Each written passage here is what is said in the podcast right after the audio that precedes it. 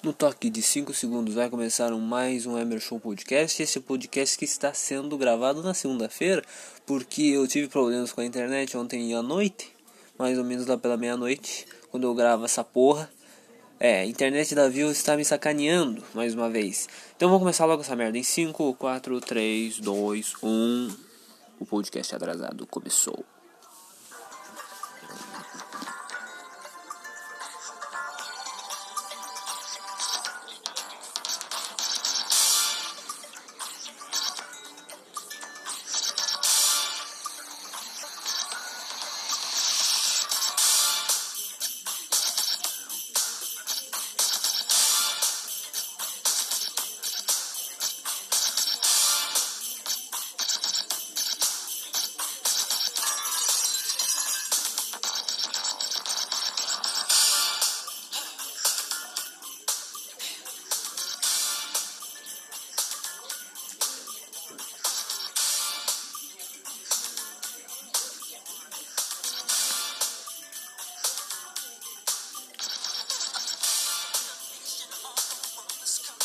Então vamos começar esse podcast maravilhoso, atrasado, de segunda-feira, sendo gravado agora ao meio-dia e 35 minutos. Podcast que eu atrasei pelo problema da internet ontem à noite. Foi um erro meu, na real. Eu tinha feito uma gambiarra ali no modem e acabou uh, ficando sem internet por um tempinho e eu já tava cansado, não queria gravar uma hora da manhã e uma hora da manhã tem gente dormindo, né? Eu geralmente eu grito no podcast. Então vamos gravar essa porra logo, já estava na hora. Tem muita gente. Provavelmente quem gosta de ouvir de manhã na segunda-feira ou de madrugada deve estar esperando até agora. Vamos começar com um assunto polêmico. Uh, que não, não é ainda né, o que eu vou chegar aqui é a contratação do Robinho no Santos. É o assunto Vitão merece respeito, mais uma hashtag. Em outro podcast eu tinha falado sobre esse negócio de, sei lá, Luísa merece respeito. Caras, nenhum dos dois merece respeito. Uma é talarica e o outro é talarico. Entendeu? Um traiu, uma traiu e o outro foi talarico, entendeu?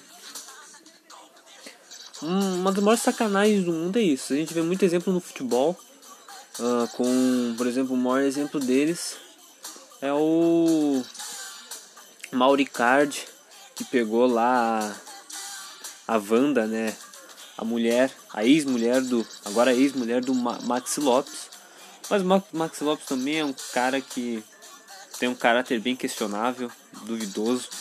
Cara que em uma semifinal de Libertadores perde mil gols em 2009 perde mil gols. Quando sai pra, pra saída de campo, né, saída do vestiário, quando termina o jogo, ele chega e fala que não chamou ninguém de macaco, sendo que ele chamou sim o jogador do Cruzeiro de macaco, né, eu não lembro o nome do jogador. E ele foi racista e, e cara, ele mereceu também, mas talaricagem é foda. E Vitão, pra mim, não merece respeito nenhum.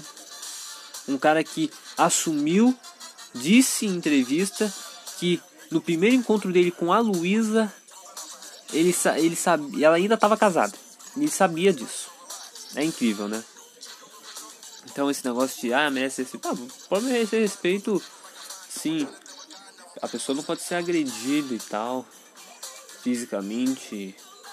Verbalmente ela vai ser agredida o tempo inteiro. Todo mundo vai chamar tu de talarico até o fim da tua vida. Isso é fato. Até hoje ninguém esquece do Mauro, do Icardi. Então, tu tem que te acostumar, cara. Essa é a vida. Falando agora de NBA, o Lakers finalmente foi campeão depois de mil finais. Eu não sei quantas finais teve essa porra de NBA. Eu sei que teve umas 400. Parecia que não acabava nunca. Mas o Lakers foi campeão. E o título é merecido. O... provavelmente acho que o Lakers, junto com o Celtics, são os maiores os maiores clubes da NBA. Cada um tem mais de 15 títulos. O Lakers chegou ao 17. Comandado por senhor LeBron James, um dos maiores da história. Que tem agora quatro títulos.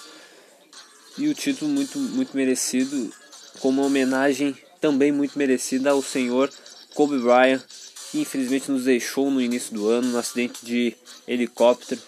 Não só nos deixou, como também deixou um legado na, na NBA. Né? Ele que morreu no acidente de helicóptero junto com a filha, uma, uma prodígio. E porra, olha essa música que acabou. Pô, a música era. Não era pra acabar agora, né? Tá, era propaganda. É, muito boa a música. Vamos falar agora de La Hacienda, a Farm, mais conhecida como A Fazenda, A Fazenda 12, que meu Deus do céu, caras. Eu fico pensando muitas vezes em me inscrever em reality shows. Na, na Fazenda não, porque na Fazenda eles convidam as pessoas, né?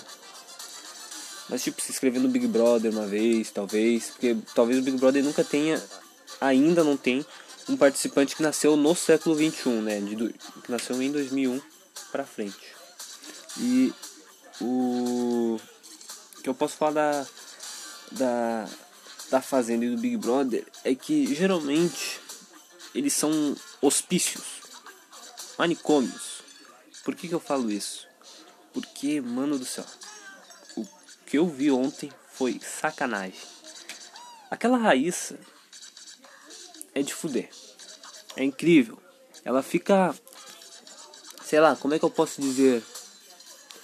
Ela, ela fica doida simplesmente por qualquer merda que tu fale. Tu não pode falar nada.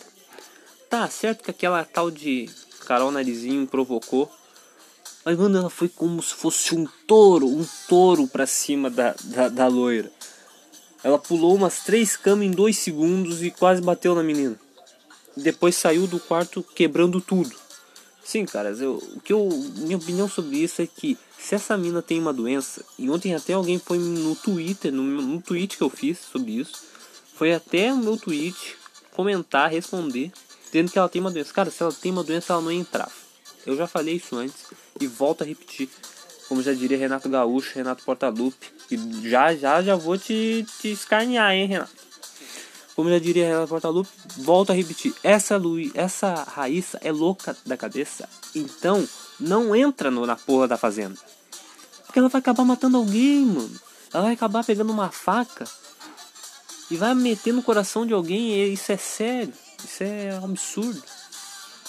É incrível como os caras não. Também nem conhecia essa mulher, né? Mas.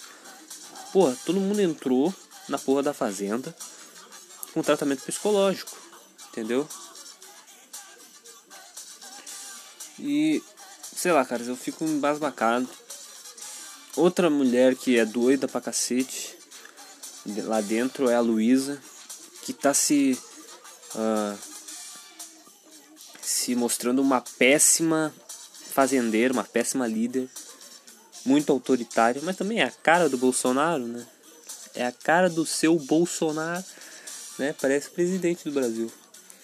Ela é a fazendeira, né? Infelizmente. E eu já, eu já havia falado, acho que foi na, no último podcast, que essa foi uma das provas mais manipuladas para alguém ser fazendeiro ou fazendeira nessa edição de Fazenda. Agora falando de outro assunto, hoje é feriado, né? Santa Padroeira de alguma coisa, não lembro qual o nome. Eu sei que também é Dia das Crianças, mas para mim hoje é segunda-feira. Porque Dia das Crianças para mim já acabou faz uns 5 anos, 5, 6 anos. É incrível.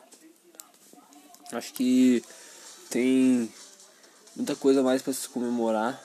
Mas feliz Dia das Crianças aí para quem para quem ainda é criança e aproveite, porque quando tu fizer 18 anos, ó, as coisas vão piorar, vão piorar muito. As responsabilidades, sabe? Entendeu? Sabe o que eu tô falando, né? Vamos falar agora do assunto mais polêmico do, dos últimos dias, que é a contratação do seu Robson, né? Do seu Robin. Robson, Rob, Robin é um apelido muito comum, né? Eu tenho um, eu tinha, né, uns dois ou três amigos que se chamavam Robin, porque eles eram, pasmem, eram negros eram franzinos, né? Eram magros, eram meio baixinhos e jogavam bola bem. É isso. Só por causa disso.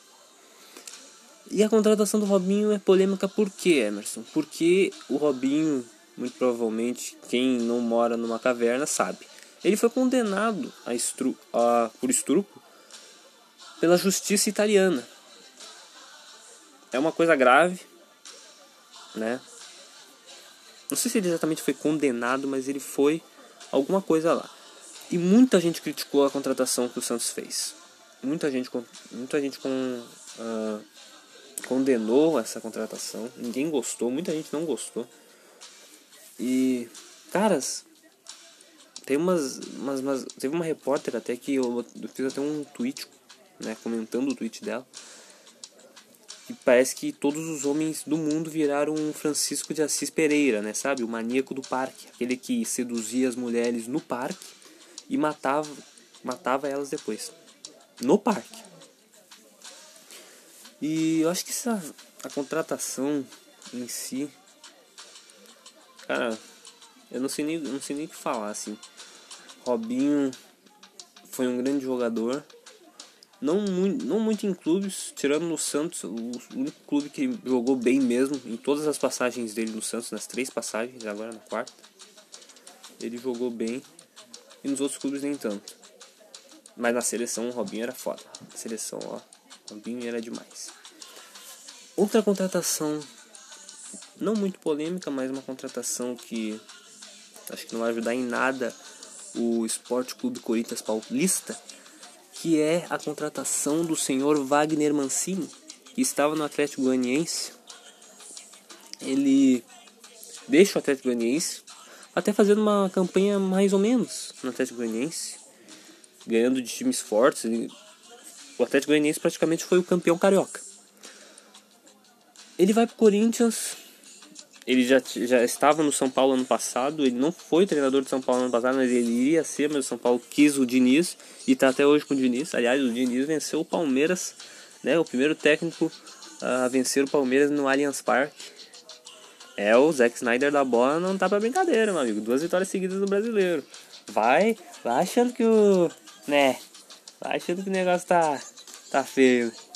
Cara, eu, eu gosto do Diniz. O Diniz é um técnico que evoluindo na, na, no sistema defensivo dele, os sistemas defensivos dele nos clubes e evoluindo também as finalizações, assim, os arremates a gol, o time do São Paulo perde muito, cria muita oportunidade, mas não, não consegue finalizar. Ele evoluindo essas questões, esses conceitos aí, ele pode ser um grande técnico no, no Brasil. Mas tem que ter uma, uma, uma, a questão do negócio de como é que eu posso falar a, a continuidade do trabalho. O time não pode demitir ele depois de várias derrotas seguidas. Claro, se ele for derrotado 10 vezes seguidas, tu pode, tu pode demitir ele. Mas não depois de duas, três derrotas seguidas. E é isso. O Mancini no Corinthians não, pra mim não vai mudar nada. O Corinthians não tem um elenco uh, confiável, um, um elenco seguro.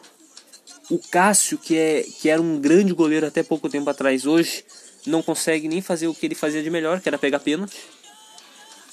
Uh, ele vem frangando muito, vem falhando muito. Gil fazendo gol contra.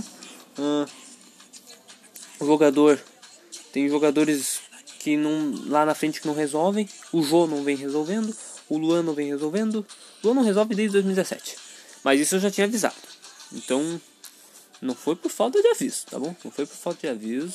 Quiseram gastar 20 milhões nele, tudo bem. É isso aí. Não foi por falta de aviso. Agora falando de uma trágica uh, notícia que se, o Brasil chegou a 150 mil mortos no, uh, por Covid-19 nesse ano. É uma grande pena, né? Mas parece que, na minha percepção, deu uma estagnada, né? Não está aumentando tanto os casos mas também, né, ano de eleição. Falando em eleição, mais uma vez começaram as campanhas na televisão, né? A senhorita Manuela Dávila, que até dois anos atrás estava concorrendo para ser presidente, depois mudou drasticamente para ser vice do Haddad, agora está concorrendo a ser prefeita. Incrível. ela acha mesmo que vai ganhar, né? Ela não consegue, não consegue nada, cara.